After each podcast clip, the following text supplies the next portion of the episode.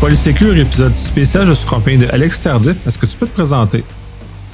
Oui, bonjour, bonjour, Alex Tardy. Donc, euh, je suis euh, SE chez Palto, donc System Engineer pour euh, Palo Alto Networks, qui est une compagnie de cybersécurité, principalement au niveau de la sécurité réseau et autres technologies de sécurité connexes.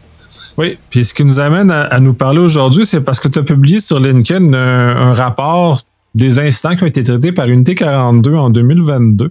Et justement, tu soulevais, tu mettais en lumière sept points très importants. Et de ce rapport-là, en sort beaucoup plus. Fait que je vais te laisser amorcer le rapport parce qu'il est fort intéressant. Il nous amène une réflexion. Puis justement aussi de présenter l'unité 42 qui est quand même euh, l'unité, l'unité, puis savoir qu'est-ce comment ça se représente parce que la plupart des compagnies de sécurité disposent d'éléments comme ça, mais c'est peu connu ou peu connu du grand, du grand public. Grand public en cyber, là, on s'entend. Effectivement. Euh, donc, euh, Unité 42 ou Unit 42, euh, ça a été fondé en 2014, le nom officiel, qui est notre unité de chercheurs de cybermenaces initialement chez Palo Alto. Donc, on était vraiment un fournisseur au niveau des, de la threat intelligence, donc donner des flux de menaces, donner des informations, des signatures et rendre ces analyses-là, ces recherches-là disponibles au, au, public, qui peuvent inclure également surveiller différentes menaces émergentes, des groupes de ransomware et compagnie. Unit 42, le nom de ça, un petit peu, ça sort de euh, The Hitchhiker's Guide to the Galaxy, parce que 42 est le petit clin d'œil de ce, euh, ce volet-là de Douglas, euh, Douglas Adams, qui veut dire que c'est la réponse à tout, donc le nombre 42 comme Unit 42. Donc, on s'est donné comme mission de répondre aux questionnements et aux menaces le plus possible, mais même si on n'a pas toute la réponse, on va essayer de faire tout en notre pouvoir pour l'obtenir. Euh, démarrer avec euh, l'acquisition de Crypsys en 2021. des fois, ça va lever des flags Crypsys, c'est quoi? Qui était vraiment une unité de réponse aux incidents focusée à 100% et ils sont restés euh, dans cette lignée-là. Donc, on les a intégrés dans notre unité de Threat Intel pour faire vraiment ce volet-là qu'on n'avait pas avant. Ce qui fait qu'avec Unit 42, on traite environ 500 milliards d'événements par jour avec plus de 85 000 clients au niveau de, euh, de notre des données qu'on reçoit chez Palo. Avec cette base-là, Palo Alto est un petit peu le plus gros, euh, on va dire, data broker ou le, plus gros fournisseur au niveau des données euh, en termes de volumétrie. Donc, on a énormément de données qu'on va traiter, qui est gigantesque. Et euh, ce qu'on fait aussi avec des réponses aux incidents, c'est pour ça que je suis là ici aujourd'hui pour en discuter, euh, c'est que on a cette équipe-là répond à plus de 1300 attaques par année. Donc, on est sur le terrain à répondre à qu'est-ce qui se passe euh, dès qu'il y a quelque chose qui va pas, soit via des retainers ou simplement on nous appelle, il y a un ransomware qui est rentré, on arrive. Euh, ce qui fait qu'on a à peu près 2500 clients qui font appel à nous là, via des euh, compagnies de cyberassurance, des cabinets d'avocats quand on a besoin d'intervenir avec ces, cette expertise avancée-là. Donc, petit, euh, euh, petit guillemet pour Unit 42. Vous donnez un petit peu la raison d'être ici et que je parle au nom de quelque chose. Oui, euh, c'est très intéressant. Puis ces affaires-là, justement, ça met en lumière justement cette capacité, cette visibilité-là. Je pense que les gens ne mesurent pas à quel point euh, cette visibilité-là est importante dans l'univers dans lequel on est présentement parce que euh, si on se limite à notre petit réseau, nos petites choses, on n'a pas cette capacité, cette vision-là, dont le Threat entre autres, que tu mentionnes, mais qui est l'ensemble de ce que c'est aussi et la capacité de réponse associée parce que euh, il n'y a pas tant de compagnies, même de moyenne taille, qui ont la capacité de répondre eux-mêmes. C'est très important de, de mettre ça en lumière. Là. Hmm. Ça, donne un coup de main d'avoir aussi une équipe qui inclut aussi également des chercheurs. Donc, on peut souvent faire le mapping entre l'attaque qui a lieu, le groupe de ransomware qui est derrière ça, la façon qu'ils opèrent, les types d'outils qu'ils utilisent. Donc, c'est beaucoup d'expertise avancée qu'on peut utiliser. Puis sur le blog de Unit 42, unit42.paloaltonetworks.com. Dès qu'il y a quelque chose de nouveau sur un groupe de ransomware qui est suivi ou sur une nouvelle attaque, souvent l'Ukraine est très, euh, très impliquée euh, ces derniers mois, euh, voire toute l'année passée, ben, on est en surveillance de tout ça avec les groupes russes comme, qui, sont, qui sont très actifs. Donc, on a des rapports de blogs qui sortent relativement souvent ces temps-ci pour ce sujet-là spécifiquement. Ouais, c'est dans l'air du temps, malheureusement ou heureusement, tout dépendant comment on regarde ça. Euh, ce qui a amené justement à ce regard-là d'unité 42 d'être capable justement de voir et justement de voir ça, puis c'est justement tout l'état du rapport qui est très intéressant sur, quels sont les vecteurs et quelles sont les leçons à, en tirer. Fait, je vais te laisser commencer à présenter un peu plus les, les vecteurs associés. Yes, fait qu'avec euh, le rapport de 2022, ce qu'on a ressorti, on a une analyse de plus de 600 cas de réponse aux incidents que Unit 42 a effectué. Donc, on a concaténé ces informations-là, on a agrégé ça, puis on a un beau petit rapport qui est disponible au public euh, qui va mettre en, perspective les sept problèmes qui ont contribué au succès des attaquants, les trois vecteurs d'attaque principaux, les six catégories de CVE les plus exploitées, les six recommandations pour se préparer de manière proactive aux menaces futures et des prévisions d'Unit 42 avec ce qu'ils ont vu en 2022, qu'est-ce qui, est, qui arrive en 2023 avec certains changements de paradigme, avec certains changements de comportement des principaux groupes euh, de cybermenaces. Donc, pour les enjeux de sécurité les plus rencontrés, donc on parle vraiment de euh, la cause initiale qui ont vraiment mené ou, vraiment propulsé une attaque euh, dans une organisation. Euh, à 50% des cas, ce qui est gigantesque pour 2022, les organisations avaient une... Et je vais ajouter, après deux ans de confinement dans lequel on a une, une adoption accélérée des moyens, de justement d'avoir du MFA ou du tout FA qui était accessible, que ça soit encore 50% c'est franchement décevant. C'est absolument horrible. Euh, puis on parle vraiment de 50% au niveau des différents euh, systèmes qui sont exposés sur Internet. C'est pas 50% avec des systèmes de mission interne. On parle vraiment des, euh, des courriels corporatifs. On parle des, accès VPN à distance ou n'importe quelle solution d'accès distant manquait à ce requis-là ou avait une mauvaise visibilité ou des gaps entre ce qu'on pensait implémenter et ce qu'il était vraiment. Ce qui peut inclure également des, des comptes break glass avec des mots de passe faibles, ce qui peut inclure euh, des systèmes euh, qui sont dits legacy, donc d'ancienne génération, qui ne permettent pas, qui sont encore en production, qui permet à des attaquants de rentrer, puis ça prend juste souvent un compte qui n'est pas MFA auquel l'attaquant a accès pour avoir cette, cette porte d'entrée-là initiale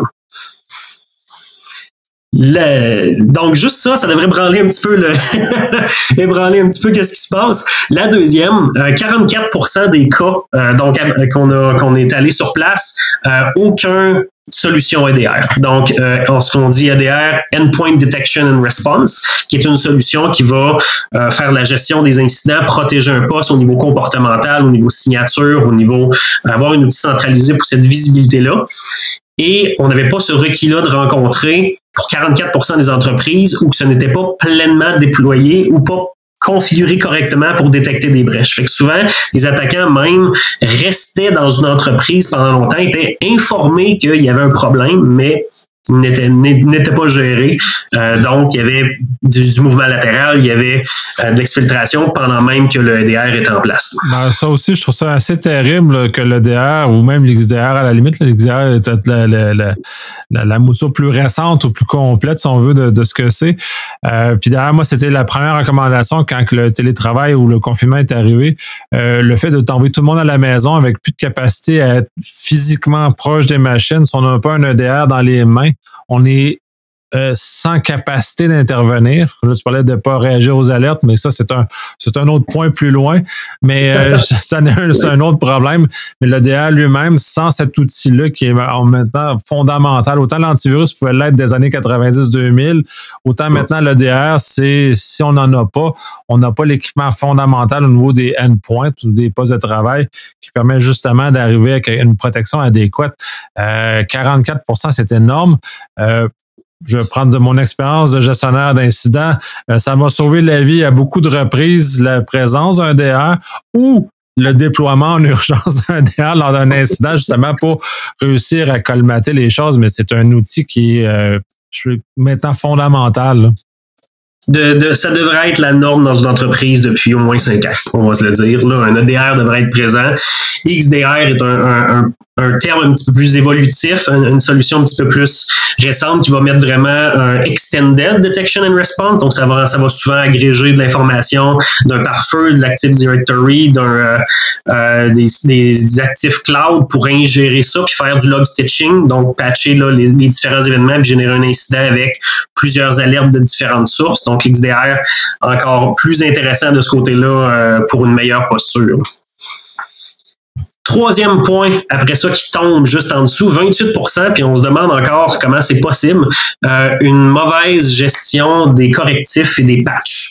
Donc, on parle vraiment que on n'avait même pas de zero day qui était impliqué, on avait des vulnérabilités qui avaient un certain âge, qui auraient dû être impliquées dans une rotation euh, normale de, gestion de correctifs de vulnérabilité et qui n'ont pas fait, ce qui a fait que ça l'a aidé un acteur malicieux dans le point d'accès initial. Ce qui est complètement juste d'automatiser correctement les déploiements euh, et d'être euh, un petit peu vigilant sur les, les outils euh, de remédiation au niveau des, des patchs, que ce soit Windows, que ce soit Linux, des services web. on peut plus se permettre aujourd'hui parce que le, le, temps a tellement changé entre le, le, le déploiement des, des, CVE, donc les CVE de vie publique. Après 15 minutes en moyenne, c'est le temps qu'on est rendu. 15 minutes, les attaquants commencent à chercher le CVE après qu'il a été annoncé. Oui, c'est complètement fou. Le, rapport de force a changé. De toute façon, en ce sens-là, je pourrais plus genre patch and pray, c'est-à-dire euh, patcher puis espérer que ça crache rien parce que entre les deux, entre vous faire breacher ou avoir un système qui brise parce que la patch a brisé quelque chose. Mais dans un monde virtuel, ces affaires-là, maintenant, on peut refaire des retours arrière faciles. Là, on est dans un autre univers. Euh, je trouve que ne, pas patcher, c'est euh, c'est quasiment, quasiment un crime contre l'humanité. Puis l'autre élément à ça, ça me, ça me fait sourire parce que ça, ça souligne ce que j'ai longtemps dit, puis je me ferai peut-être pas nécessairement des amis dans, dans, le milieu. Euh, on a longtemps prêché le 0D, on s'est énervé, on a fait peur aux gens. Ah, 0D, ça va exploser de partout. Faites juste le ménage standard.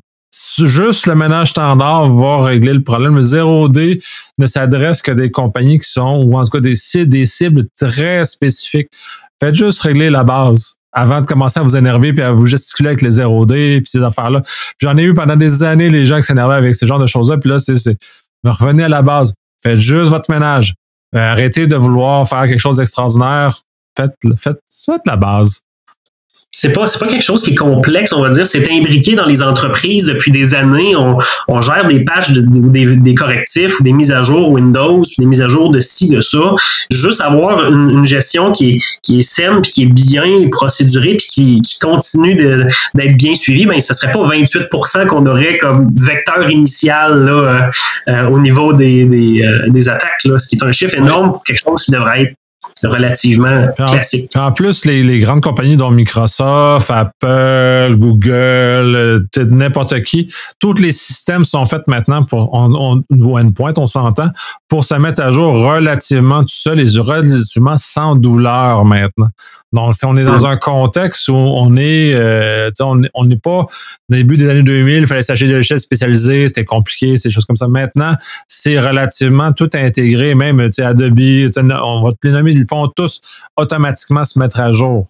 Ça se fait tous, c'est intégré. Là, le point, c'est que maintenant, il faut que les gens le désactivent. Ça, ça, on a là, on n'est pas genre faut que je l'active pour le faire. Là, les gens le désactivent parce que non, arrêtez de désactiver. C'est mal. Les téléphones se mettent à jour tout seuls. Euh, les hum. Android se mettent à jour tout seuls. Ben, les Android, ça dépend les versions. Là. Si sont pas trop barrés, les versions pas trop barrées se mettent à jour tout seuls. Les iPhones, la même chose. Euh, les Windows, ça se met à jour tout seul. Il va dire, t'as as une, chance de retarder. Après ça, c'est tant pis pour toi. Tu y passes au bat.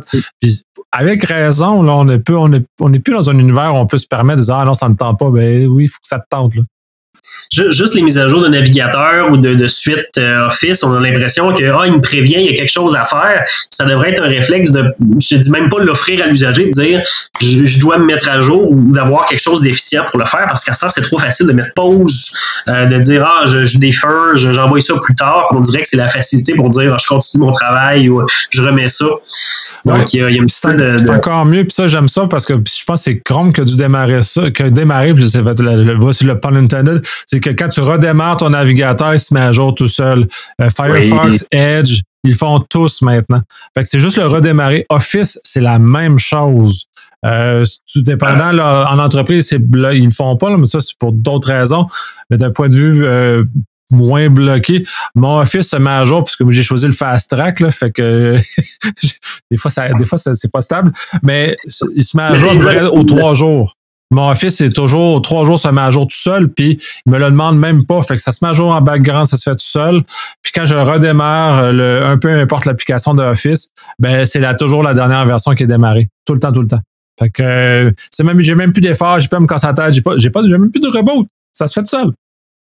Hmm. non, ça, ça devrait être quelque chose qui va être honnêtement streamliner ou être un projet pour être streamliné pour justement puis avoir avoir des gens qui vont manuellement tester des correctifs, tester des choses. Je veux dire, on en est rendu là aujourd'hui que les assets sont tellement faciles à, être euh, continuellement maintenus à jour ou détruits, recréés ou, euh, euh, les rollbacks, les retours arrière sont tellement faciles, il n'y a, plus d'excuses rendues là.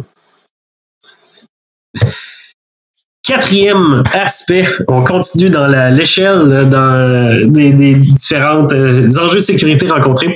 Euh, aucune mitigation pour les attaques de brute force. Qu'est-ce qu'on parle de, ça? C'est que 13% des cas, les organisations n'avaient aucun moyen de même pas barrer des comptes ou barrer des, euh, des informations d'utilisateurs d'être essayées à répétition. On parle, ça peut être avec l'AD ou n'importe quel système exposé sur Internet. Et ça, normalement, je veux dire, je pense que c'est un setting de base dans l'AD, non? C'est plus rendu là. Ouais, c'est, c'est un peu étonnant que ces choses-là soient pas actives. Puis même en info nuagique maintenant, ces, ces systèmes-là sont, sont built-in par les opérateurs. Tout le monde on s'entend les gros opérateurs infonuagiques là, là on, parce que justement au moment où on enregistre, j'ai fait un commentaire sur LinkedIn justement sur les mots de passe, justement ce genre de choses-là, dans lequel c'est pas tous les opérateurs qui donnent une qualité de une qualité de protection de cette nature-là. Euh, puis je pourrais vous faire remarquer sans certains, on va essayer plusieurs mêmes mots de passe, plusieurs mots de passe, puis on se fera jamais bloqué. Quand d'autres sont beaucoup plus rigides maintenant, puis vont demander la, dès que ton se trompe, c'est le deuxième facteur qui embarque, ou ils vont demander, ils vont avoir un courriel pour vérifier, ou il va y avoir des mesures supplémentaires jusqu'à verrouiller le compte. Euh, même en service infonologique, maintenant, Facebook, s'il ne tolère plus qu'on fasse des essais, il va verrouiller le compte. Il y de plus en plus comme ça. Euh, je trouve ça malheureux qu'en organisation, ça ne soit pas encore rendu à ce niveau-là. Même s'il y a eu des efforts de Microsoft, entre autres, de, on parle, tu parles de l'AD, justement, d'imposer des pratiques supérieures aux gens, justement, pour les amener à, à, se protéger davantage ou à réagir ou faire du, du euh, faire de, l'authentification euh, adaptée, c'est-à-dire que c'est des attaques ou des comportements euh, étranges, ben, de réagir justement. Puis on parlait de XDR, c'est un peu justement l'objectif du, SDR, du XDR, de corréler plusieurs éléments, dont les éléments d'authentification pour changer puis dire hey, il y, y, a un problème, l'usager on le désactive, avertir l'équipe de sécurité ou donner la capacité à l'utilisateur dans le cas de, de de FA ou de, de moyens supplémentaires pour lui permettre de, sortir du pétrin s'il est en train de se mettre dans le pétrin. mais les, les deux, mais dans ce cas-ci, c'est des, attaques réussies. Puis ça, euh, bon, bref.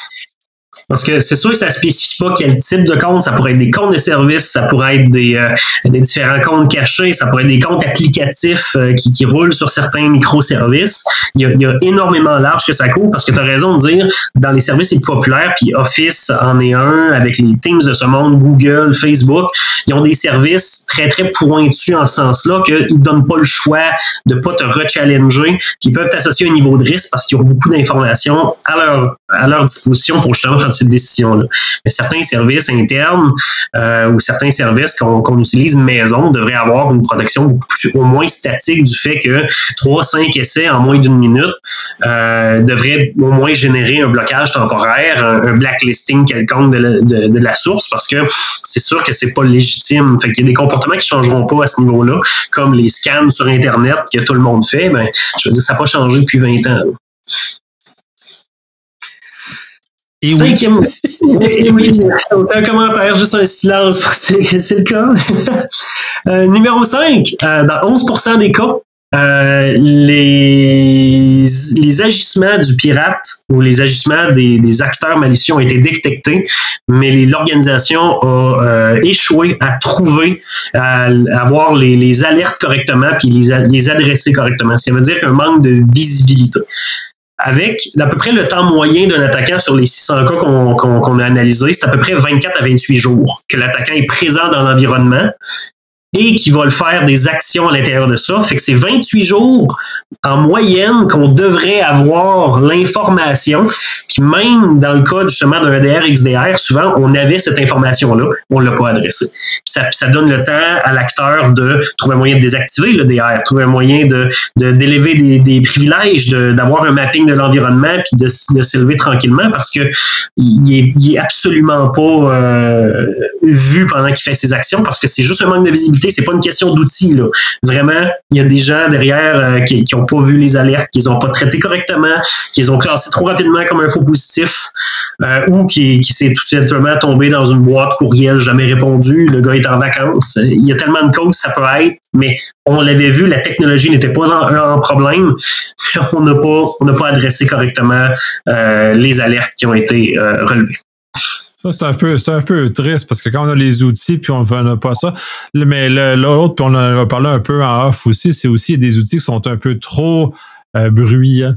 Puis ça, c'est un autre défi aussi pour les organisations là, euh, de justement calibrer le bon niveau, enlever ce qui est pas bon.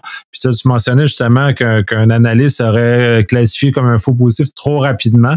Ben, des fois, la fatigue des, alertes l'amène comme ça, puis de ne pas être capable de regarder. Et c'est là où la différence entre un, un junior ou un senior en termes d'analyse va influencer parce que le senior être capable de remettre en contexte. Le junior ne sera pas capable. C'est aussi, ça demande aussi une espèce de mentoring. J'ai dans mon entourage, je ne vois pas de mentoring pour aider les gens à cheminer et justement à progresser pour être capable d'avoir le sixième sens, cette intuition-là du senior que le junior n'a pas parce qu'il n'a pas, développé encore son intuition. Euh, puis justement d'avoir le petit, le petit spider sense qui fait oh là ça sent pas bon, on va aller juste creuser parce qu'on se doute peut-être qu'il y a une fuite. Mais c'est un c'est c'est malheureux puis c'est un je crois que c'est un problème de notre domaine de justement pas former assez de relève ou en tout cas de faire du mentoring justement pour amener les gens peut-être à progresser davantage, euh, à, se développer le petit spider sense. C'est pas ça se développe là, c'est pas c'est pas c'est pas on sort pas une piqûre d'araignée là, ça se développe ce sixième sens. Là. La, fatigue doit opter beaucoup là-dedans parce qu'à force de, voir là, justement des alertes quelconques, un, un, une tentative, disons, d'élévation de privilèges qui est refusée par un compte de service. OK, bon, c'est, peut-être euh, l'application mal codée, mais quelque chose qui devient récurrent, quelque chose qui. Il faut mettre un petit peu une idée derrière la tête que euh, il faut qu'on ait la visibilité puis qu'on soit capable d'assembler différentes alertes en événement, d'où l'intérêt d'un XDR qui fait ça pour nous, qui stitch ça dans le background, puis que mon incident a 131 alertes, puis je peux voir vraiment qu'il euh, a fait X alerte en reconnaissance, X en, escalation, donc en, accès de privilèges plus élevé, après ça en, diffusion. J'ai toute cette information-là qui est pour moi, il faut que je prenne action. Il peut y avoir différentes choses qu'on peut faire, remédiation. Euh, si on laisse tout en mode, disons, juste détection, ce qui, il y a encore des environnements qui existent qui sont en détection parce qu'on veut pas, euh, il y a des services euh, critiques sur le serveur, on veut pas bloquer quoi que ce soit, ben, on va voir l'exécution de A à Z de l'attaquant qui fait des actions, mais on n'aura pas la diligence d'y répondre à temps. Ouais, c'est un peu malheureux ça. Puis je pense que les, les organisations comprennent pas le, danger. oui, on va arrêter la production, oui, mais si on a une attaque, la production qui va t'arrêter, ça va être beaucoup plus dommageable. Je pense qu'ils mesurent pas euh, ce qui arrive. Ça commence à rentrer dans la conscience puisque les attaques sont de plus en plus courantes. Là, dans la dernière année, là, ça a été quand même assez intense, la quantité d'attaques un peu partout. Euh, je pense que ça va commencer peut-être à être dans la conscience de ça va coûter moins cher d'arrêter le système, de le corriger puis de l'amener à niveau que de faire face à un arrêt non prévu euh, qui, a été, qui a été causé par un incident de sécurité, puis souvent qui est beaucoup des dommages beaucoup plus grands par la suite. Non, ça c'est sûr et certain. Donc, 6 sur 7 maintenant. Euh, sécurité des mots de passe. Fallait que tu en discutes un petit peu plus tôt pour qu'on en rejase encore ensemble. Euh, 7% des cas. Euh, des politiques de mots de passe faibles ont contribué aux attaquants à euh, amener l'attaque encore plus loin. Qu'est-ce qu'on parle de ça? Utilisation de mots de passe par défaut, utilisation de mots de passe vide ou littéralement blank, donc sans mot passe. Ceux qui sont facilement, euh, qu'on peut trouver facilement, donc par dictionnaire, étaient trouvés très très rapidement, moins de 30 secondes ou facilement euh, brute force. Donc, on est capable vraiment de euh, le rouler dans un algorithme puis vraiment le détecter rapidement. Euh, donc, on est à 7 là, de quelque chose qui normalement devrait être une, une, orientation qui, devrait être assez claire dans les organisations aujourd'hui, mais ça c'est encore un vecteur dans 7% de 600 cas. On a encore une cinquantaine de, cas faciles qui avaient cet outil-là que les attaquants ont juste passé au travers euh, sans avoir à mettre beaucoup d'efforts là-dessus parce qu'on s'entend que les outils euh, qui permettent de faire ça sont automatisés dans un toolkit moins de 30 secondes, normalement, c'est réglé. Fait que euh, sur, sur des comptes qui peuvent augmenter les privilèges d'un attaquant, qui peuvent lui donner accès à des outils qu'il ne devrait pas, ou utiliser des API exposés ou n'importe quoi qui ont justement aucun accès qui ont été couverts, ben c'est un vecteur qui est très important encore aujourd'hui, qui fait partie du top 7. C'est un peu, un peu bizarre ça que ça soit encore là cette affaire-là, surtout des mots, des choses vides. On en parle, mais en même temps les mots de passe c'est euh, de grand malheur, là, mais euh, euh, c'est peut-être pour ça que généralement j'invite parce que ces 7% là aurait pu être liés avec une bonne gestion de la surface d'attaque parce qu'à la limite, euh, ces 7% là c'est des comptes à privilèges ou qui ont été capables de mener à des privilèges qui sont de cette nature-là. Puis ça, ça devient, c'est inexcusable. Que ça soit la secrétaire qui n'a pas d'accès, je dis pas, là, mais que ça soit absolument le, le, un compte de service ou un compte à haut privilège. Euh, là, ça, ça c'est ça, ça c'est mal.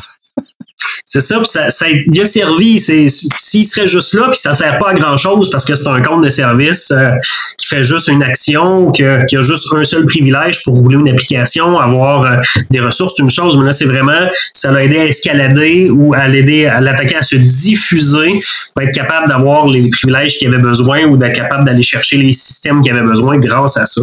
Fait que c'est vraiment inexcusable. J'ai pas d'autres mots. C'est bien, bien dit. J'ai rien d'autre à ajouter.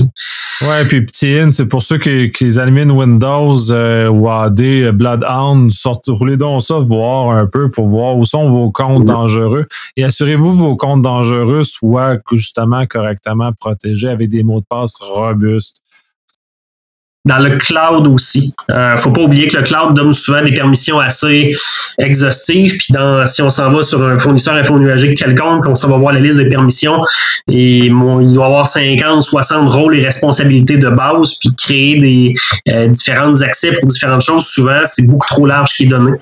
Euh, donc, s'assurer également qu'au niveau des permissions, au niveau des services infonuagiques, vous avez cette même visibilité-là, vous avez cette même proactivité-là qu'on aurait sur une infrastructure qui est sur site physique ou même euh, classique, là, comme on pourrait dire. Oui, absolument. Puis tant qu'à parler de l'infonuagique, euh, c'est euh, justement un petit, petit rappel que les, on va prendre les trois grands opérateurs majeurs ont des stratégies de gestion des identités qui n'est pas pareilles et qu'il faut vraiment s'adapter à la façon de chacun, puis les réflexes qu'on a avec un ne peuvent pas être faits dans l'autre au risque de s'exposer inutilement parce que le IAM de AWS, c'est pas comme l'Azure AD du côté d'Azure. Ça ne réagit pas de la même façon, c'est pas les mêmes concepts, c'est pas les mêmes idées. Il faut faire très attention comment on, on fait. Faut pas présumer. C'est peut-être là le, le, danger de ces éléments-là. On va présumer des choses, puis on va se faire euh, bouffer tout rond. Exact. C'est facile de laisser aller. Euh, on arrive dans le cloud, on commence à créer des machines, à faire rouler des choses. C'est facile de se retrouver un petit peu empêtré du nombre de users, d'utilisateurs qui sont créés, de permissions qui sont octroyées, puis on arrive à la fin de ça avec une immense quantité de comptes et de responsabilités, on ne sait même plus à quoi ils servent. Euh, c'est d'empêcher ce spaghetti-là euh, d'arriver en premier lieu, puis d'avoir une stratégie claire là, de qu'est-ce qu'on doit octroyer, à qui, comment, pourquoi, puis garder ça à jour. Ça va être une, grosse complication avec euh, euh, l'évolution vers le cloud, ça c'est sûr et certain. Et on termine avec notre euh, septième, qui est les mauvaises configurations. Donc, dans 7% des cas, les mauvaises configurations d'un système ont contribué à l'incident, soit encore une fois à la diffusion, à l'élévation, que ce soit des infrastructures sur site ou infonuagiques. Et ça, c'est des erreurs de configuration que les administrateurs des solutions ont fait et non des configurations, disons, d'un cloud ou d'un système. Fait qu'on parle vraiment pour qu'une vulnérabilité a été utilisée, vraiment que le système a permis de le faire, puis c'était vraiment une configuration usagée qui a mené à ça. Donc, encore une fois, une cinquantaine de cas dont ça est un facteur aggravant pour une config qui devrait sûrement suivre des guides de best practice, puis on devrait tout simplement être à, l'affût de qu'est-ce qui devrait être respecté en termes de, différentes configurations des équipements, que ce soit un équipement de sécurité, un service web ou n'importe quoi. Euh, ça reste encore un enjeu. Donc, de se relancer peut-être dans un petit audit de, début d'année pour voir un peu où se trouve notre posture ou de regarder vraiment, d'impliquer les différentes fournisseurs de solutions, de dire j'ai besoin de best practice, j'ai besoin des meilleures pratiques de l'industrie sur mon système A, B, C. Ben, on est peut-être rendu à un point que c'est nécessaire d'avoir cet avis-là pour démarrer des choses, démarrer des, des questionnements. De redémarrer les choses. c'est très important. On le voit plus en c'est d'ailleurs plus dommageable en infonologique que sur site d'ailleurs. Euh, c'est, ce glissement ou cette dérive des configurations. Qui justement, on fait une configuration qui est pristine, qui est gold, celle qui est vraiment qu'on peut considérer sécuritaire. Et celle-ci va avec le temps se, transformer au gré des, choses. Donc, surveiller justement ce, glissement-là. Et en infonologique, c'est d'autant plus grave parce que ce glissement-là, il n'est généralement pas perceptible, puis on se retrouve avec des problèmes puis des éléments non maîtrisés qu'on ne sait pas. Puis la surface d'attaque en infonologique, elle est franchement très grande et on ne peut plus. Puis justement, c'est là on peut, il y a pas aussi pas beaucoup d'excuses parce que quand on va faire du infrastructure as a code, quand on va déployer des structures, euh, des structures plus robustes, justement, c'est euh, gouvernance as a code aussi, qu'on est rendu dans des contextes où maintenant tout est automatisé, que tout justement glissement peut être intercepté très rapidement. Euh, c'est beaucoup plus impardonnable en infonologique que sur site. Sur site, c'est beaucoup plus compliqué. Ça demande beaucoup plus d'efforts, mais encore là, justement, de surveiller nos configurations, s'assurer l'état de l'art, son respect. Tu parlais des, des, des, guides, des meilleures pratiques. Oui, il y en a. Les fabricants en donnent tous parce qu'ils veulent pas que leurs produits se retrouvent dans les médias parce que leurs clients ont fait des erreurs. Fait que c'est sûr qu'ils vont en avoir. Suivez-les. sont dans les prendre dans les meilleurs. Puis ensuite, il y a des benchmarks comme le, CIS, par exemple, ou plein d'autres benchmarks aussi, qui peuvent être très intéressants, qui amènent justement cette réflexion-là et qui nous évitent d'aller dans la, la, misconfiguration, qui nous évite d'aller là, mais il faut quand même faire l'effort, comme tu mentionnes, un audit de début d'année, un petit comme un message, un petit ménage de printemps, un petit champ, tu sais, c'est le temps de faire les choses, ben, c'est effectivement un moment très important de faire une révision des configurations, voir s'ils sont encore aligné avec les besoins de sécurité qui ont été faits. Puis c'est aussi, puis le dernier point là-dessus, c'est justement qu'on fait des petits changements. On a maîtrise, puis on fait parce qu'on a des besoins opérationnels. Et ces petits changements-là, accumulés, vont justement amener un problème de sécurité plus tard qu'on n'a peut-être pas, on ne peut peut-être pas voir. Fait c'est toujours de voir justement prendre le pas de recul nécessaire, puis justement de, rebrasser les idées, puis savoir où les choses en sont. Exact, parce qu'on est rendu tellement avec un nombre d'outils, des nombres d'outils différents pour des, des besoins différents.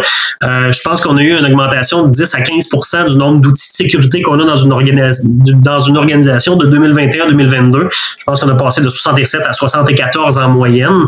Donc, un nouveau besoin, un nouvel outil, souvent le cas.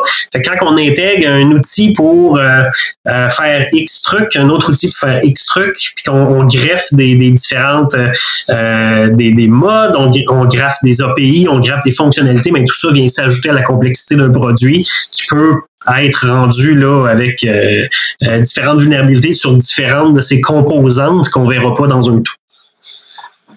Absolument. Ça fait le tour de ce des sept euh, des sept éléments. Là, il y a d'autres choses, ça d'autres choses crunchy dans le rapport. ça, ça c'est sûr et certain qu'on peut on peut en visiter dépendamment combien qu'on a, on a de temps, mais euh, je préfère un petit euh, principal point à retenir sur les types d'incidents qu'on a vu le, plus euh, en 2022, donc sur les 600 cas d'ailleurs qu'on a eu. Rançon logiciel à 36% des cas au niveau des réponses aux incidents. Donc, c'est encore un cas majeur qui est un, une plaie, on va dire, avec l'augmentation des rançons. Euh, on est rendu aussi avec un pourcentage plus élevé des, euh, acteurs des rançons logiciels qui ne redonnent pas les clés de décryption. Fait que ce pourcentage-là augmente tranquillement, pas vite. Ce qui devrait inquiéter parce que c'est plus rendu une option souvent valable de euh, commencer à négocier puis de, de voir où c'est qu'on peut aller en, termes d'extorsion parce que ce pourcentage-là continue tranquillement à descendre en termes qu'on va vraiment tourner avec les données, ou il va y avoir une vente qui va être faite sur le dark web pareil, parce que c'est souvent de la double extraction, puis personne ne fait de la simple. Donc, on encrypte et on vole. Puis après ça, ben, j'ai toujours les données avec moi. Fait que rien m'empêche, six mois après, de vendre ça par en arrière, même si l'acteur, euh, l'organisation n'a pas payé ou qu'elle a payé, mais je garde quand même cette donnée-là comme un petit peu en otage. Euh, et j'ai aussi la compromission au niveau des courriels corporatifs à 34% Tout ce qui est phishing, spear phishing, smishing, donc du phishing par SMS. Euh, tout ça est encore excessivement d'actualité. Le courriel est encore un vecteur excessivement important euh, actuellement. Donc, juste avec ces deux-là, on est à 70% au niveau des cas traités. et le reste, c'est de façon un petit peu plus négligeable de l'intrusion par le réseau. Donc, on a vraiment utilisé une vulnérabilité pour s'introduire dans le réseau sans impliquer un usager. Euh, les insider threats, parce que certains groupes, euh, insider threat, on parle d'un employé qui soit mécontent ou juste un petit peu avide de faire un petit 5 de plus à cause de l'inflation, euh, est très content de vous donner ses euh, combinaisons d'utilisateurs mot de passe, ses accès, son token MFA pour un certain montant. Et par la suite, les certains groupes de, de ransomware vont pouvoir rentrer dans l'environnement extraire des données, euh, prendre le, client en otage du fait qu'on avait un employé euh, qui a servi de vecteur pour rentrer dans notre organisation, euh, qui est quand même 5% c'est pas négligeable pour quelqu'un qu'on pourrait garder à l'intérieur ou peut-être avoir une formation un petit peu plus poussée sur les, les cybersécurité ou avoir des suites DLP, donc de la protection de d'exfiltration de données au cas où ces, ces genres d'informations-là devraient rester dans le périmètre de sécurité d'une organisation, mais est sorti de toute façon via un autre moyen. Ouais, c'est là que les, euh, les XDR deviennent importants aussi. Tu parles DLP, les XDR aussi, qui vont vérifier justement les changements de comportement des, euh, des personnes. Euh, là, on est dans le, petit volet parano. C'est sûr qu'on peut, peut pas nécessairement faire confiance à nos employés, c'est malheureux. Mais dans, dans, dans la mesure où les, les réseaux sont bien designés avec une conscience en zéro trust, par exemple, qui est le thème parapluie pour beaucoup de choses, on vient justement empêcher parce ça vont juste avoir l'accès à ce qu'ils ont censé avoir de besoin. Donc, on, réduit énormément notre notre exposition puis nos, risques justement dans, dans un cas d'un employé qui est plus malheureux. Exact. C'est aussi avec le contexte euh, économique actuel, ça se peut que ça devienne plus important en 2023 encore, du fait que la part du gain est quand même toujours là. Euh, on avait également un petit peu plus loin de l'extorsion sans encryption, donc vraiment des vols de données sans faire euh, l'utilisation d'un rançon logiciel pour encrypter. Donc vraiment, euh, l'attaquant va sortir les données tranquillement, pas vite. On a vu des, des sortes de, de, de vols de données assez incroyables sur des différents protocoles, incluant DNS. Donc, on peut utiliser DNS pour faire de l'exfiltration de données tranquillement par petit peu. Puis dû au fait que le temps moyen qu'un attaquant passe dans l'environnement en 2022 est évalué à 28 jours à peu près. En 28 jours, moyennement, dans un environnement, on a le temps d'en trouver des choses. Et donc, on est capable de menacer par la suite l'organisation de mettre les données au public, que ce soit des données médicales, que ce soit des données financières. C'est les deux secteurs souvent qui sont les plus sollicités par ces, ces genres de, de vols-là pour être capable d'avoir une rançon. Ouais, c'est ça, ils s'attaquent aux, clients. On l'a vu, soit, ils vont en double, même en double extorsion. Là, ça, c'est ça, c'est la simple extorsion. Ils vont en double extorsion. Il, y a un chiffre, tu payes pour les déchiffrer, mais tu payes aussi pour pas qu'ils diffusent. Fait que euh, où ils vont littéralement contacter les clients qui ont été touchés, les, les tout ça. Fait que c'est sont vraiment c'est vraiment des rapaces assez euh, assez sévères. Là. Et les, les, groupes de ransomware as a service font juste évoluer dans ce sens-là parce que les outils deviennent de plus en plus euh, automatisés. Les acteurs malicieux sont de, sont de moins en moins qualifiés en 2022. C'est vraiment euh, les toolkits euh, pour une fois qu'on est introduit, le ransomware qui me fournit ma propre clé. J'ai un service qui me coûte 50, 100, 200 pièces par mois à utiliser.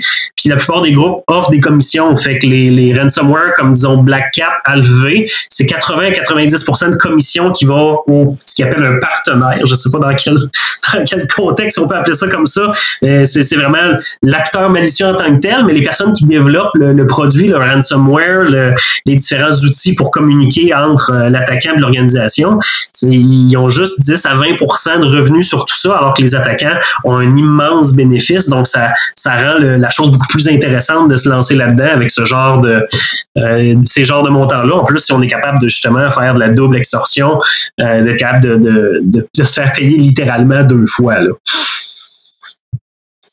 Oui. Salaud. Mm. Son salaud. ah, les méchants.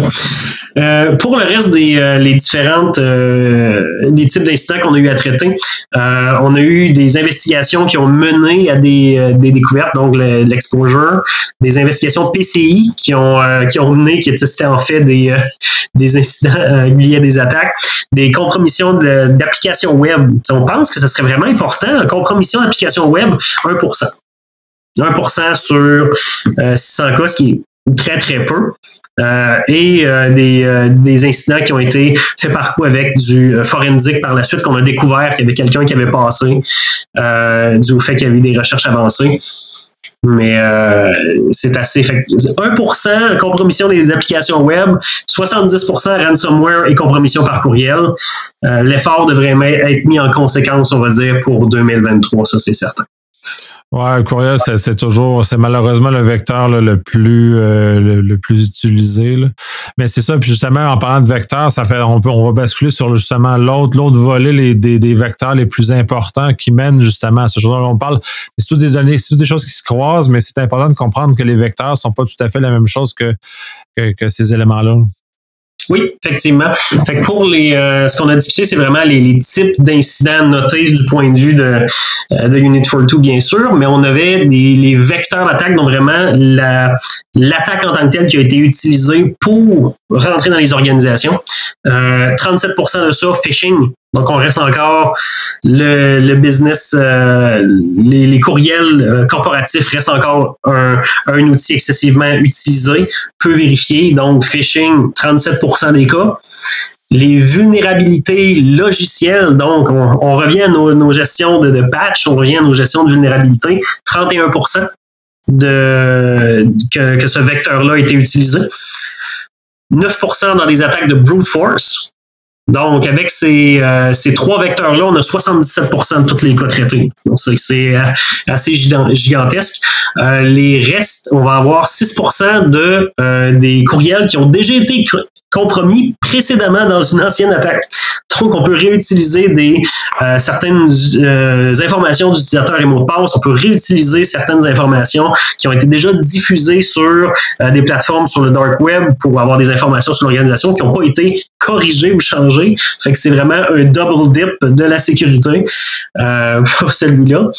5% de notre acteur malicieux interne, donc notre personne qui va être payée pour donner ses, son token ou bien ses informations d'administrateurs.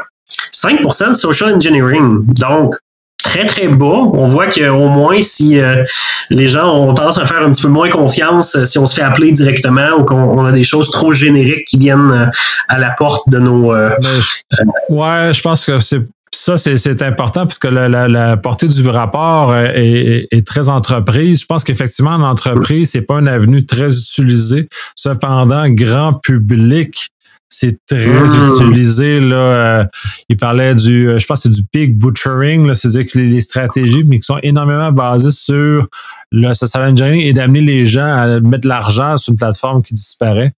Euh, c'est plus dans ce secteur-là, mais effectivement, en entreprise, je n'ai pas, j'en vois très peu parce que, en même temps, on dit ah oui, il faut, faut, préparer les gens tout ça, mais c'est pas, c'est pas le vecteur le plus impressionnant, disons, en entreprise pour pour les attaques. Là.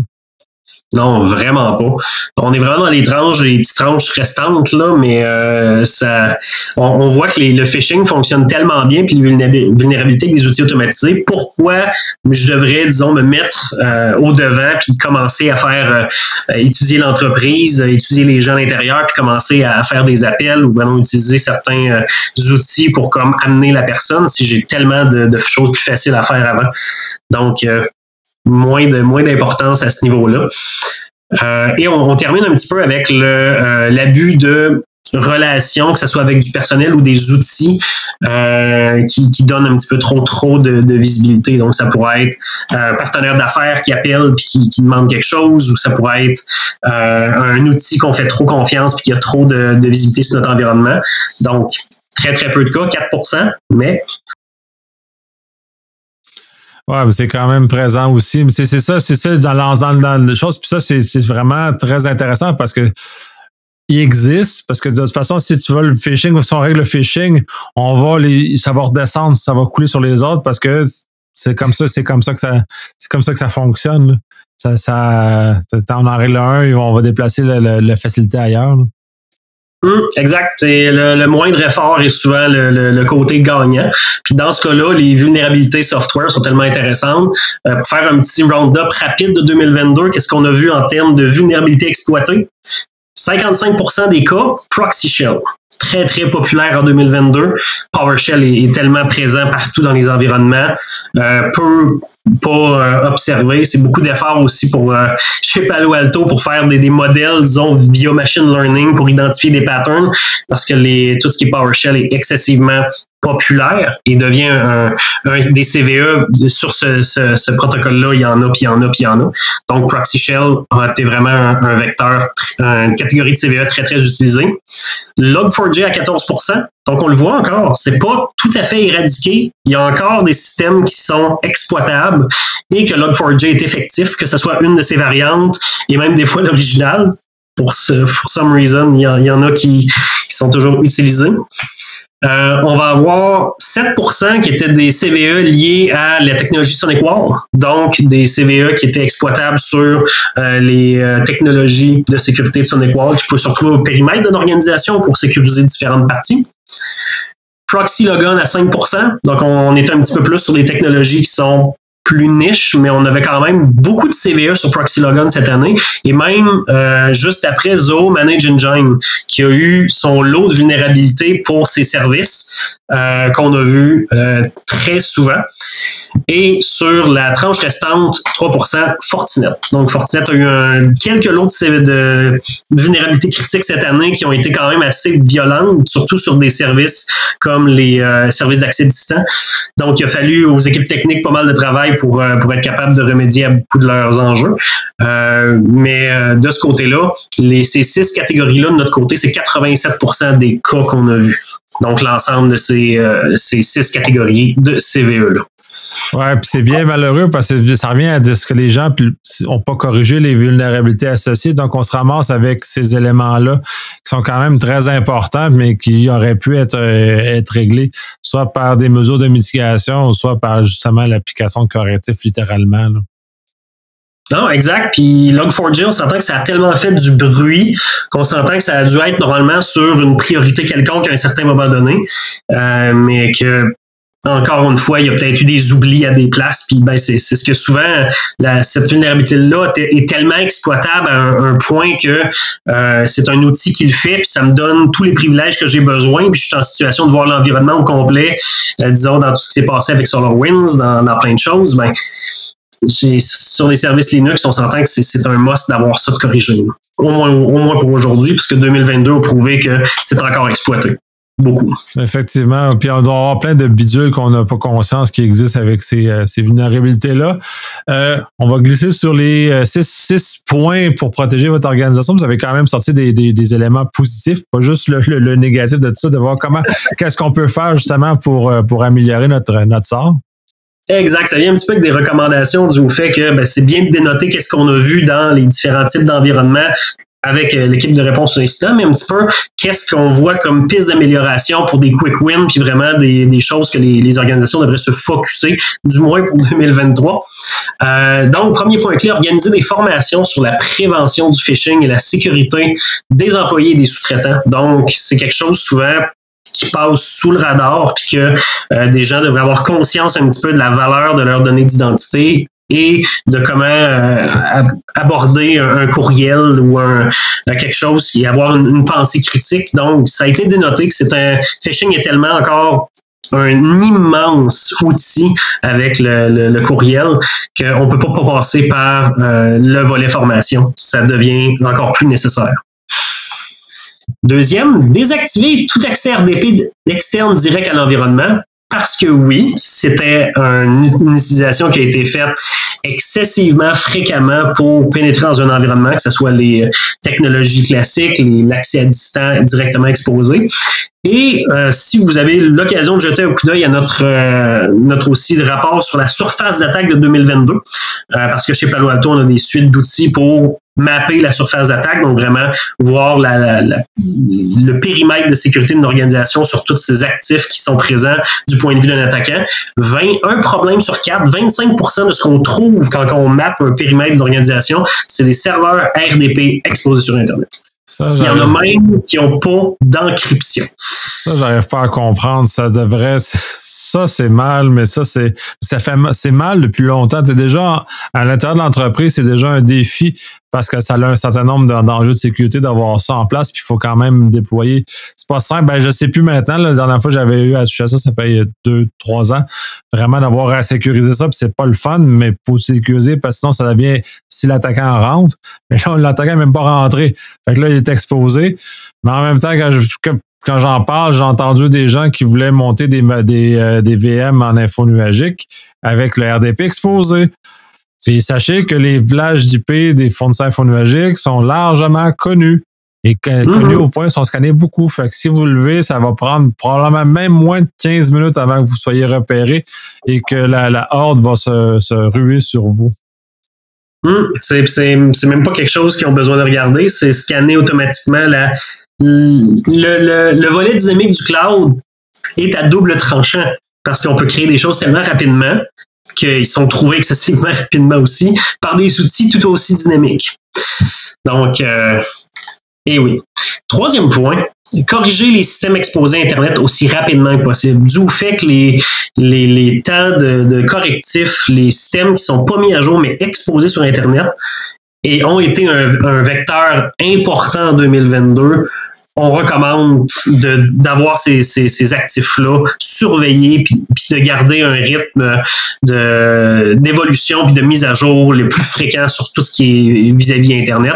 Euh, comme on le dit, avec les, les, outils très faciles à utiliser, les rootkits, euh, les, les ransomware as a service se permettre de laisser un, actif web qui peut être critique pour l'organisation, que ce soit son site web de mission ou n'importe quel système d'entrée comme un, un, système VPN. Euh, pas mis à jour sur euh, un service Internet, c'est, on peut pas se le permettre. Et eh boy. Euh, numéro 4, parce que oui, on a jasé MFA, euh, implémenter l'authentification MFA avec des politiques de contrôle et de sécurité pour tous les utilisateurs. Puis là, on va mettre tout T majuscule, souligné, gras, italique, avec surligné les, les, le besoin là et qu'il y a un compte qui n'est pas sécurisé va devenir une, une, une potentielle porte d'entrée pour un attaquant. Et de ne pas avoir de MFA en 2000, maintenant 23. On va se donner une chance, on démarre, on est le 3. Mais le fait que c'est encore sur 600 incidents, comme on le disait tantôt, un, vecteur important. Là, 50% des cas que l'organisation n'avait pas d'MFA. Fait que c'est 300 cas qu'on arrive puis qu'un un MFA aurait réglé le problème d'or et d'emblée. Euh, c'est tellement rendu intégré à tous les outils qu'on voit partout prière de faire ça sur votre petite liste avec votre café le matin. Ça va être euh, grandement récompensé pour souvent. Euh, il y en a qui se rebutent aussi à dire Ah ben là, mes usagers vont devoir peser sur un autre piton vont devoir faire ci. Oui, c'est normal, mais entre la convivialité et la sécurité, maintenant il y a un niveau de risque puis une gestion de risque qui doit se faire. Puis présentement, à, voir comment c'est encore peu implémenté, on, se doit de faire le, travail. C'est 50 des, des incidents qui, sont, qui auraient été corrigés par ce seul point-là, c'est quand même un gros niveau. Fait que ça, c'est comme c'est un cas facile. J'ai eu des cas de, été compliqué de déployer, mais dans l'absolu, il faut que l'organisation choisisse puis arrête. Tous les utilisateurs vont toujours être mécontents. Je, suis d'accord, mais ça sauve tellement de problèmes euh, a posteriori de, déployer ça que ça, ça, vaut le coup. Exact. Puis euh, on a un cas qu'on a traité que euh, l'organisation pensait qu'il avait mis du MFA sur absolument euh, tous ses services, mais il y avait un seul administrateur qui avait une exception sur un service VPN SSL qui était Legacy, qui demandait pas du MFA pour gérer des systèmes d'ancienne génération. Puis c'est par là qu'il est passé. Parce que c'est tout ce que ça prend. Ça prend juste un compte, un système, n'importe quoi qui est exposé va être testé, va être, ils vont tenter de euh, de, passer par là. Il faut, qu'on on, colmate à 100%, le 99, c'est le 1% qu'on va avoir à gérer qui va être l'incident en tant que tel. 5. Exiger que toutes les vérifications de paiement aient lieu en dehors des courriels. Comme le phishing montre encore qu'il est très utile à créer un sentiment d'urgence, à créer un petit peu, même euh, avec du spear phishing, c'est un partenaire ou c'est un client ou c'est un fournisseur qui envoie le courriel avec des faux domaines, mais très bien fait. On est rendu à un point, on est chanceux au Québec parce que en français, c'est beaucoup plus dur pour des outils automatisés d'avoir un, bon, euh, un bon wording, mais ça, ça, ça s'en vient quand même très, très. C'est en train de changer, là. Les derniers que j'ai vus passer commencent à être convaincants. Puis euh, avec euh, ChatGPT, euh, la, la, marche entre un, phishing convaincant et pas, elle, est plus très grande, même pour les, les, les, gens qui ne parlent pas le français. Là. Non, c'est épouvantable. Puis de, de, de, faire ces vérifications-là en dehors du courriel, donc vraiment d'utiliser un outil, d'avoir une billetterie, d'avoir euh, de faire des validations externes en dehors du courriel, qui est justement cet outil-là excessivement utilisé, euh, c'est une recommandation pour se dire que faut, faut second guesser, donc faut, faut se poser la question. Et la petite dernière euh, pour la route, envisager, un service de détection des informations d'identification et des violations ou une gestion de la surface d'attaque. Qu'est-ce qu'on entend par là? Euh, tout ce qui est DLP, donc pour les exfiltrations de données, détecter des données qui sont des numéros de carte de crédit, des informations d'utilisateurs, des mots de passe. Donc, il y a des, suites de solutions euh, qui, peuvent être mises en place pour justement voir ces données-là puis les empêcher de quitter le périmètre d'une organisation. Et une gestion de la surface d'attaque, c'est comme on discutait un petit peu avant, euh, comme chez Palo, on, utilise pour justement établir une vision du point de vue d'un attaquant, qu'est-ce que sont nos actifs euh, pour une entreprise, que ce soit dans le darknet, que ce soit euh, j'ai du code propriétaire euh, à telle place ou j'ai une VM qui roule sur mon sur mon domaine à, une autre place que je savais pas. Et je vous avertis, on trouve absolument tout le temps des choses. ça en est effrayant. donc avoir parce que le, souvent le premier point de départ pour un projet Zero Trust, c'est avoir un inventaire de tout ce qu'on possède. Puis ça, aujourd'hui, c'est excessivement complexe avec les environnements dynamiques. Donc, un outil de gestion de la surface d'attaque devient nécessaire pour vraiment se doter ce premier, euh, cette première pierre-là pour euh, démarrer, euh, on va dire, une visibilité plus complète de, de ce qu'on a. De toute façon, c'est essentiel. Si on veut se protéger, il faut savoir qu'est-ce qu'on protège. Fait qu'on sait pas qu'est-ce qu'on protège, on est, on n'est pas bien outillé. Fait que c'est déjà l'élément de base. Puis c'est très difficile. Puis des, des outils spécialisés deviennent euh, naturellement très facilitants sur ce genre de choses-là. On va terminer avec les cinq prédictions, justement, qui ont été faites aussi, parce que ça va quand même guider euh, nos énergies pour les années à venir. Pas, pas, cette année, mais les années à venir, parce que ça va quand même moduler les choses. Euh, fait que je vais Yes. Euh, prédiction numéro un, la fenêtre d'application des correctifs va continuer de diminuer. Donc, on le voit, les attaquants utilisent de plus en plus des zero day, très, très médiatisés, très présents dans les nouvelles, qui vont faire qu'il y a excessivement de dégâts qui sont faits avec une seule vulnérabilité, un seul système, un seul manufacturier. Euh, et le rapport, notre rapport a indiqué que les attaquants commencent à scanner les vulnérabilités à peine 15 minutes après l'annonce d'un CVE. Donc, 15 minutes après que le manufacturier a créé un CVE avec un, un ID unique pour dire que, bon, on a vraiment une vulnérabilité, c'est 15 minutes de période de grâce qu'on a avant que ça, tout ça se passe et ça va encore diminuer. Donc, c'est la prédiction. La gestion de correctifs, la gestion des vulnérabilités va devenir excessivement critique dans les années à venir, c'est certain. Numéro 2, les acteurs malicieux non qualifiés sont en augmentation. Quand on parle de faciliter les attaques automatisées, des services automatisés, donc du ransomware as a service qui te fournit un beau service SaaS avec je veux attaquer tel, je veux ma clé de chiffrement, je veux ci, je veux ça. Ben, les gens qui ne maîtrisent que les bases vont être capables de recourir à ces versions d'attaque simple puis d'utiliser les toolkits une fois qu'ils sont rendus dans l'environnement, ce qui fait que ce n'est plus vraiment le, euh, le, gros attaquant qui développe tout lui-même. On est rendu dans des plateformes qui développent ça pour eux autres et qui vont donner des commissions à ces gens-là qui sont souvent, qui ont une base en informatique tout au plus. Ouais, puis il faut, faut, se rappeler que les évolutions comme le low-code, no-code, faut aussi vont descendre dans les milieux malveillants. Euh, là, on tripe beaucoup avec les affaires de cette nature-là pour les utilisateurs en entreprise entreprises sont tout contents, sont tout excités. Euh, ben, les malveillants aussi le sont. Sauf qu'eux ont un rapport direct à l'argent, puis justement, tu parles des commissions. Ben, plus ça fait, plus ils facilitent leur outil, plus de gens les utilisent, plus de gens les utilisent, plus ils ont de revenus.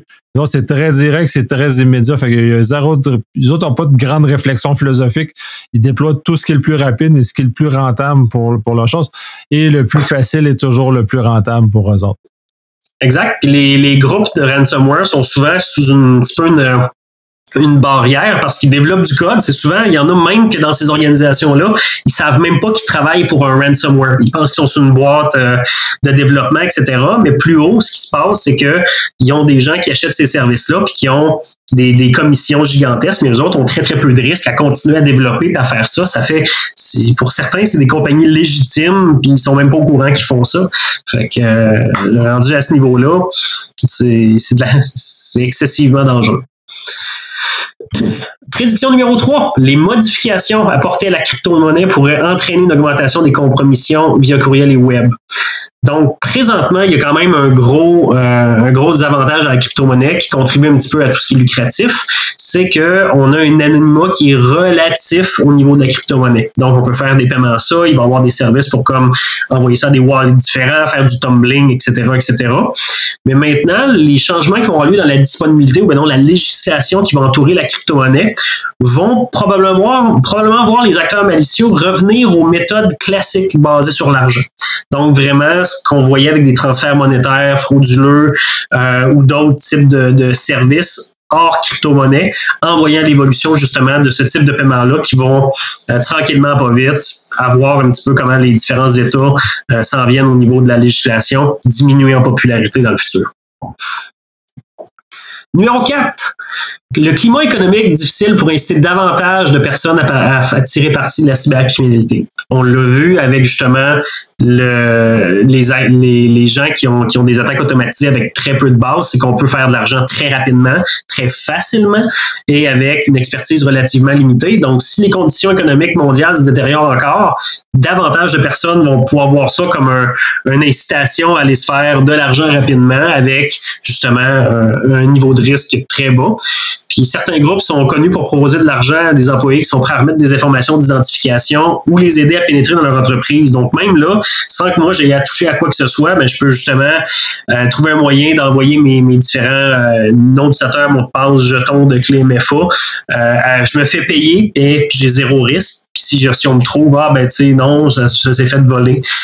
Donc, il, le climat économique ne va pas aider pour les années à venir de ce qu'on peut voir tranquillement Non, puis c'est ça. Puis ce volet est important parce que historiquement, les pays où il y avait des, euh, des problèmes économiques, on va dire, justement, c'est ceux où il y avait la plus grande prolifération de, de hackers, de malveillants.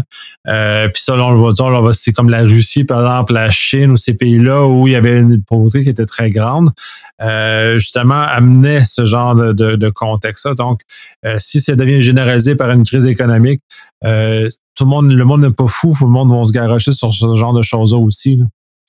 Hum, il y avait eu un reportage aussi à Radio-Canada, ça fait quelques mois de tout ça, du pirate de Gatineau, mais justement, c'était des, des 30 jusqu'à 30 millions en euh, moins d'un an. Je veux dire, c'est très lucratif. Là. Il y avait une partie de mettre là-dedans, mais ça, je ne l'ai pas regardé, ce bout-là. Euh, dernière prédiction, euh, les instants motivation politique euh, vont voir une augmentation.